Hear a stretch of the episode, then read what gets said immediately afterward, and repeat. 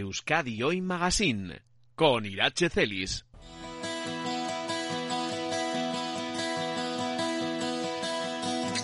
In order to believe for twice, I should become a child. Innocent and pure, get over all my stigmas. To be able to shine and throw away the ira. You weaken me, yeah, but I am a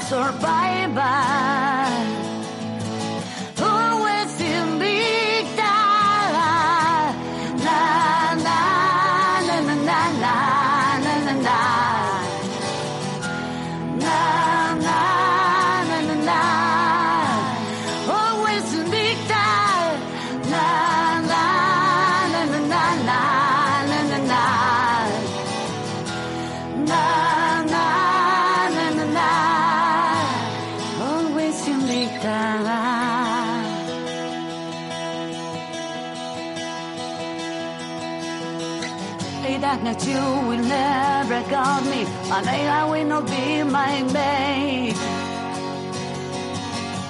I will not let you break me down. Your wings will never hide me.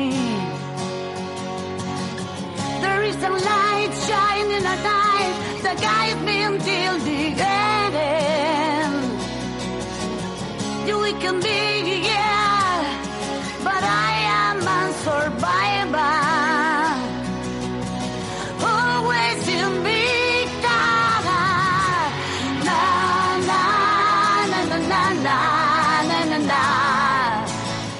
Siempre me ha gustado esta canción eh, de Aurora Beltrán eh, por el eh, mensaje. Hemos elegido la versión en inglés de Invicta, un tema que ella escribió para contar su propia lucha tras ser trasplantada de riñón. Bueno, pues Aurora Beltrán, la voz de Taures Zurdos, va a ser una de las artistas que participe este próximo domingo, día 22, en el festival Todo Saldrá bien.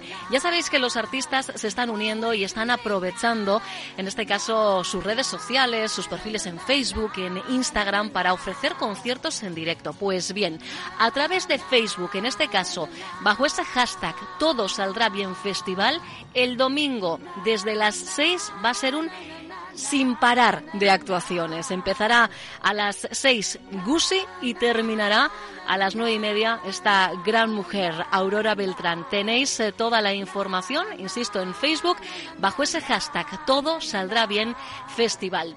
Ya sabéis que el Gobierno vasco ha elaborado un plan para promover y apoyar iniciativas de solidaridad organizada para realizar tareas básicas que sean estrictamente necesarias a personas asintomáticas que no pueden salir de casa. ¿Por qué? Pues porque es importantísimo ¿eh? a día de hoy garantizar su protección. Es Cruz Roja, en colaboración con el Gobierno vasco, el que la organización que a través del teléfono 945 22 22 22 está recogiendo por un lado las peticiones de ayuda y también los datos de las personas que quieren colaborar como voluntarias. Están canalizando una grandiosa participación porque como sociedad vaya si estamos respondiendo. Nos escucha José Andrés Sillanas, es referente de voluntariado de Cruz Roja. José Andrés, ¿qué tal? Egunon. Buenos días, pues aquí estamos.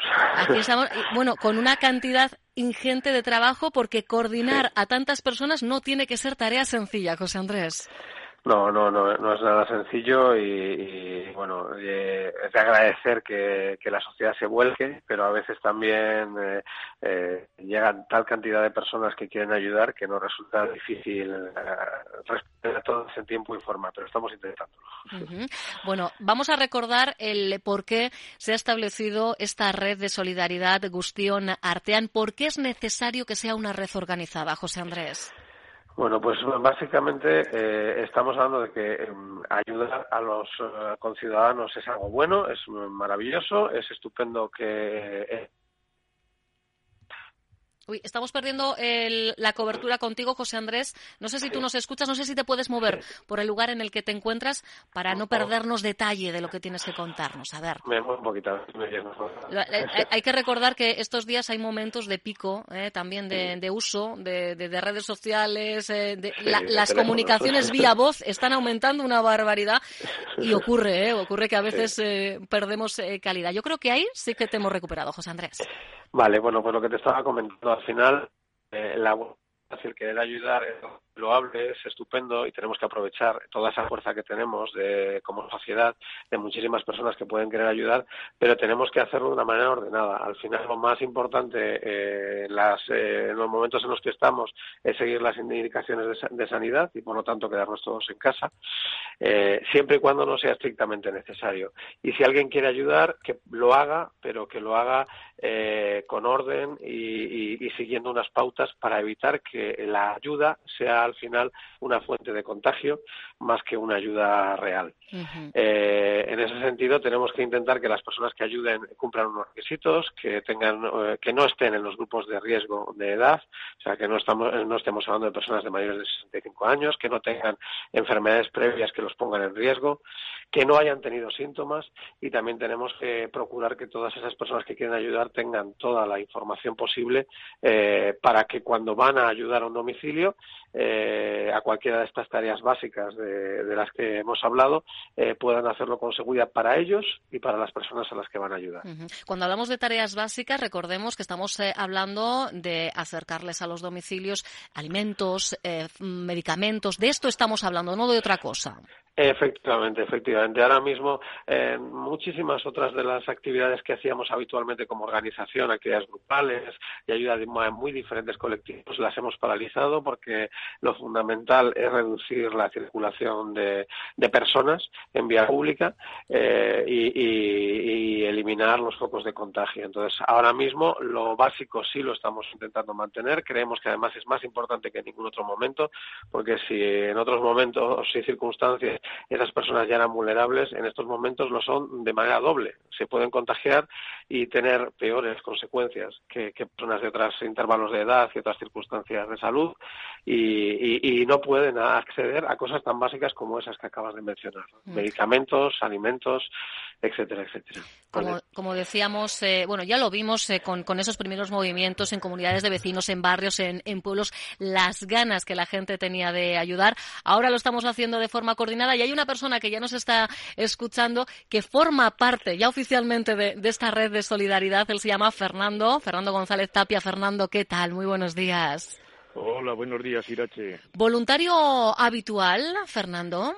No, lamentablemente no. Te, en esta situación especial sí que estoy colaborando y, y entiendo que no podía ser de otra manera.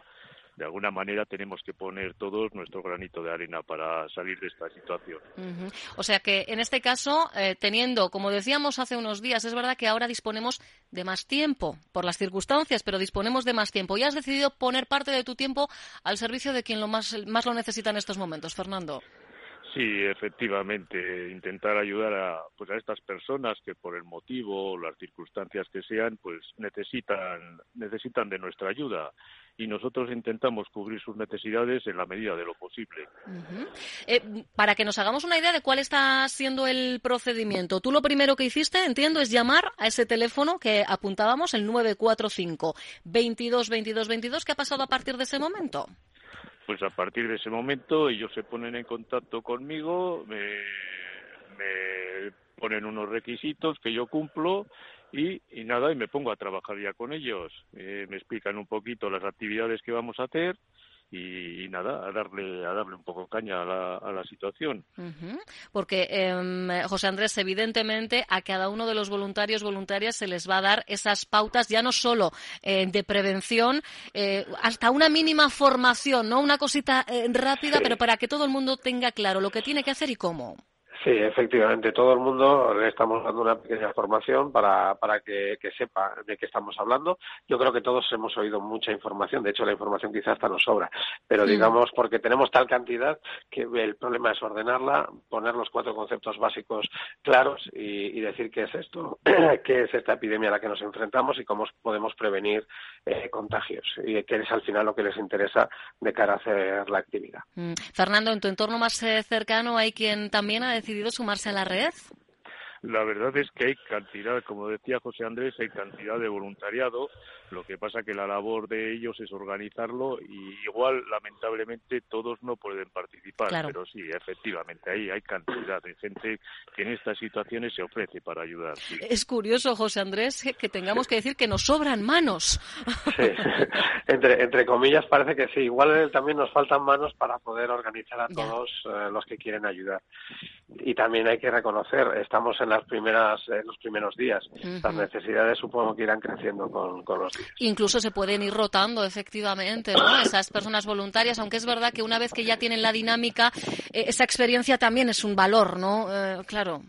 Evidentemente, evidentemente, evidentemente, porque al final también se también establecen un poco de vínculo con los usuarios, eh, saben quiénes son y, por qué vienen a su casa y eso también hay que hay que intentar mantenerlo.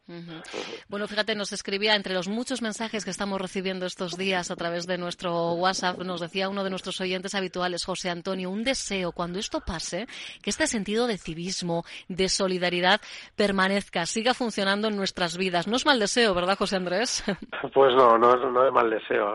Ya veremos lo que, lo que se puede mantener y lo que no, porque luego a todos nos absorbe la vida diaria y a veces no tenemos tiempo o, o, ganas siquiera con, con, el estrés de la vida diaria. Eso también es verdad. Eh, Fernando, ¿has realizado ya esas eh, primeras tareas o, estás de momento en stand-by?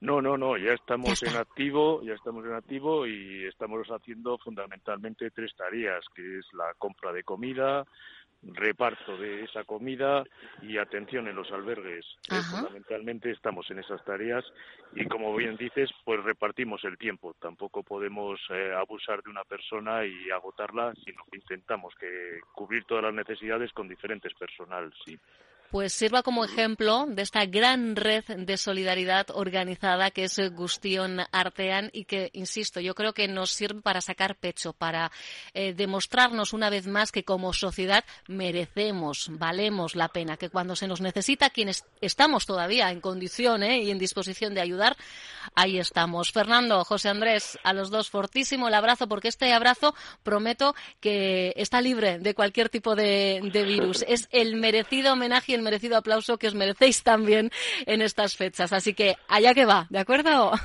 Venga, muchas gracias. Agur. Agur, Onda Vasca, la radio que cuenta.